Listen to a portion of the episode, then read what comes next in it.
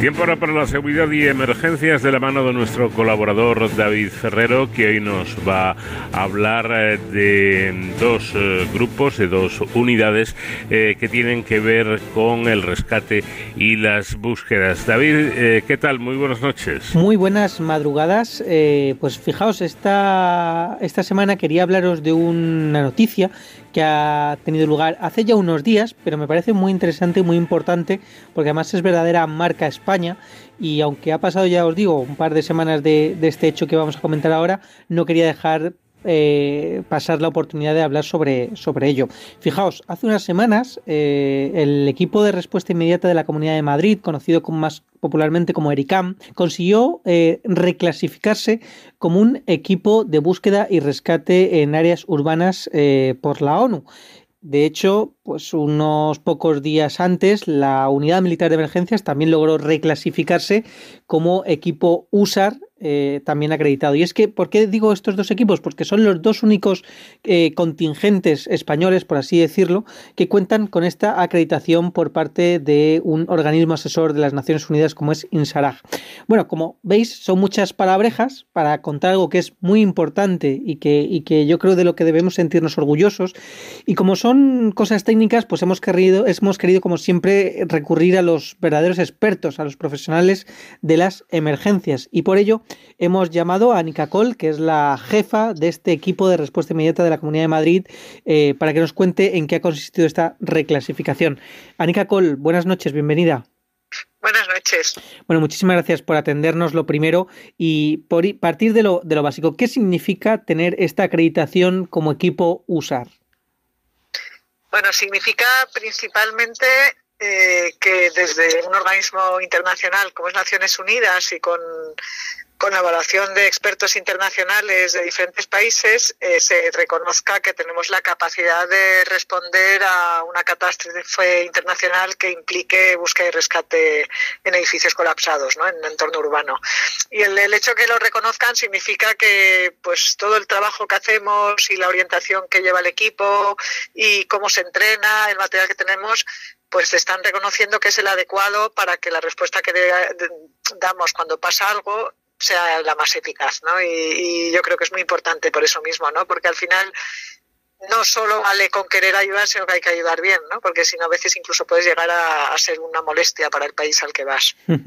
Al final, un poco lo que se acredita es, como nos cuenta Anika Cole, pues eh, es eh, que se utiliza una metodología común y además que cuando eh, se desplaza este equipo a una zona afectada por una catástrofe, normalmente este tipo de catástrofes suelen ser terremotos, pues bueno, que, que no van a depender de nada, sino que son mm, equipos completamente independientes y autosuficientes. De hecho, el ERICA eh, Anika, eh, se ha acreditado como equipo medio, ¿no? Porque hay diferentes tipos de equipos, el ligero, el, pesado, por así decirlo. Eh, ¿En qué consiste ser equipo medio? ¿Qué capacidades tenéis?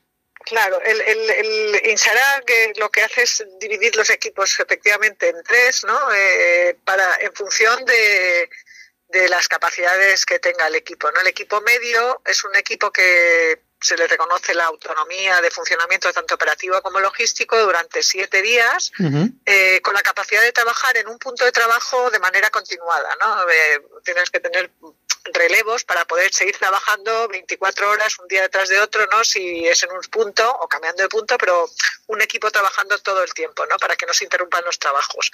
Eh, los equipos pesados son iguales, pero en dos puntos, ¿no? Y los equipos ligeros, pues tienen que trabajar 12 horas eh, simplemente, ¿no? O sea, con lo cual lo que hace es que en función de la acreditación, sobre todo la diferencia con los ligeros, es que es que este, esta acreditación hace que se asignen tareas pues que puedan ser de larga duración. Eh, como por ejemplo el, eh, uno de los rescates que hicimos en Turquía, pues una duración mayor de 12 horas, ¿no? Y, eh, con un mismo equipo pudimos eh, estar a la víctima desde el principio de la operación hasta el final. ¿no? Eso es un poco el, el, eh, valor técnico de esta. este, y, bueno, luego hay que tener la autonomía de poder montar un campamento, comer, dormir, tener tiendas de campaña, tener capacidad económica también de transporte y todo para poder estar durante una semana que es un poco el tiempo donde hay mayor probabilidad de que se encuentren víctimas vivas. Eh, al final, como nos cuenta Pues eh, hacéis un trabajo muy multidisciplinar porque lo que se refiere a buscar, localizar eh, rescatar ya esa primera atención a las víctimas, pues claro, requiere, me imagino, de diferentes perfiles técnicos, desde bomberos, sanitarios, guías caninos. Sí, sí. De hecho, el, equipo medio, pues, eh, por ejemplo, en la parte de búsqueda se puede optar por tener búsqueda canina o búsqueda técnica. En el caso de Erika, se ha decidido por, tener las dos, ¿no? Que creemos que es la manera más eh, óptima de hacerlo, ¿no? Porque son bastante complementarias. Y lo que tenemos son, pues, en este caso lo forman los bomberos de la Comunidad de Madrid, ¿no? Que, somos personas que nos adscribimos voluntariamente al, equipo, ¿no? Pero siendo profesionales de las emergencias y al igual de la misma manera sanitarios del SUMA que son profesionales de las emergencias, y unidades caninas con las que tenemos convenios, que en este caso son SDP y Protección Civil de las Rozas, ¿no? que, tenemos convenio con ellos y prestan la parte de búsqueda canina. Pero después trabajamos todos, pues todos como un equipo totalmente unitario, ¿no? De hecho, es muy bonito, ¿no? Porque cuando hacemos las intervenciones es como si se produjese una especie de inteligencia colectiva, ¿no? En la que se resuelven las cosas eh, donde cada uno pone su especialidad y su capacidad especial, ¿no? En tanto dentro de los grupos diferentes que lo componen como entre ellos, ¿no? Y, al final, eh, pues cada uno en realidad no sabemos exactamente cómo se llega a un resultado bueno, pero al final se van consiguiendo, ¿no? Es, muy bonito. Pues sí, sí, desde, luego que es bonito ver, ¿no? Como de diferentes organismos que a priori no trabajan la misma, el mismo tema, pues surge un equipo de estas características. Un equipo que fue el primer equipo español en lograr la clasificación como equipo USAR de Naciones Unidas. Eh, después lo hizo, nada, prácticamente a la vez eh, eh, la Unidad Militar de Emergencias también. a lo largo de estos años, si no recuerdo mal, a lo mejor Anika me corrige, creo que es del 2011 la, la acreditación. habéis intervenido en, en muchos terremotos. Este año por desgracia en dos, en Turquía y en Marruecos, pero habéis tenido que ir también fuera de España a hacer esta reclasificación. Cuéntanos dónde ha sido y en qué ha consistido este examen, que no ha sido otra cosa que un examen. Sí, es un examen, pero que la idea es que emule en la medida de lo posible las condiciones que se dan en una situación real, ¿no?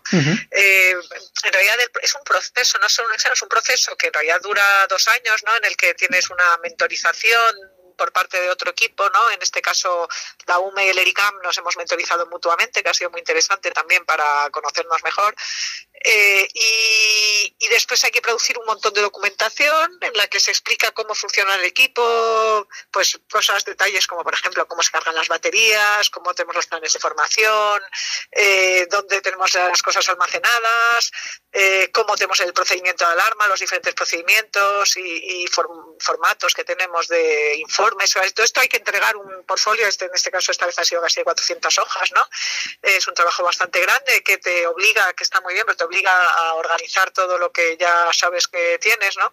Y luego tienes el, final, la fase final es este examen que, que se puede hacer o bien en, tus, en tu propia zona, ¿no? Como podía ser Madrid, como hicimos en la primera clasificación que hicimos en el 2011, que se hizo pues entre la Escuela Nacional de Protección Civil de Rivas y Navacerrada, ¿no? En, eh, se hizo ahí en dos eh, sitios de la Comunidad de Madrid y, y, lo organizas tú y haces como una especie de escenario en el que muestras tus capacidades o como se ha hecho tanto en la segunda reclasificación que hicimos, o sea, la primera reclasificación que hicimos en Alemania en 2016 y ahora en Suiza, en el que lo que se hace es buscar un escenario fuera que te obligue de verdad a hacer todo el proceso, ¿no? Tanto el viaje, el plan de carga, el control médico que se hace antes de salir, eh, pues los nervios de no conocer el sitio al que vas, ¿no? Y tener que buscar información.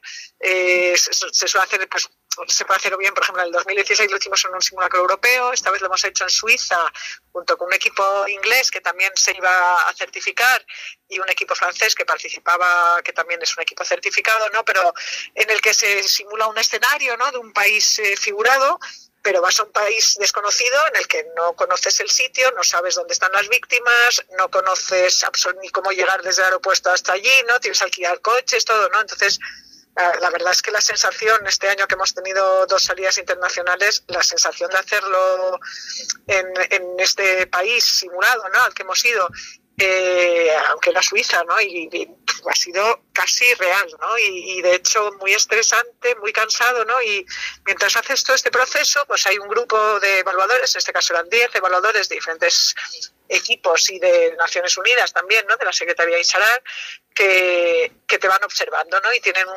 checklist muy largo en el que tienes que cumplir tienes que aprobar todos los más de 170 puntos de ese checklist no para, para poder aprobar no y, y, bueno y luego te hacen bueno pues te van haciendo te van dando también es una como son compañeros que también tienen equipos no pues pues bueno también se recibe mucho feedback y, bueno aprende todo el mundo no pero es, es muy duro en, Suiza ha hecho un frío tremendo no eso te iba a decir que el tiempo ha debido ser terrible Claro, tuvimos que montar el campamento con lluvia, con frío, por la noche nos hizo menos 6 grados y viento y, humedad, ¿no? Fue, la verdad es que ha sido muy duro, hemos vuelto muy, muy cansados, ¿no? Y creo que bastante merecido el resultado porque además yo creo que salió, salió muy bien, a la gente ha trabajado muy, muy bien.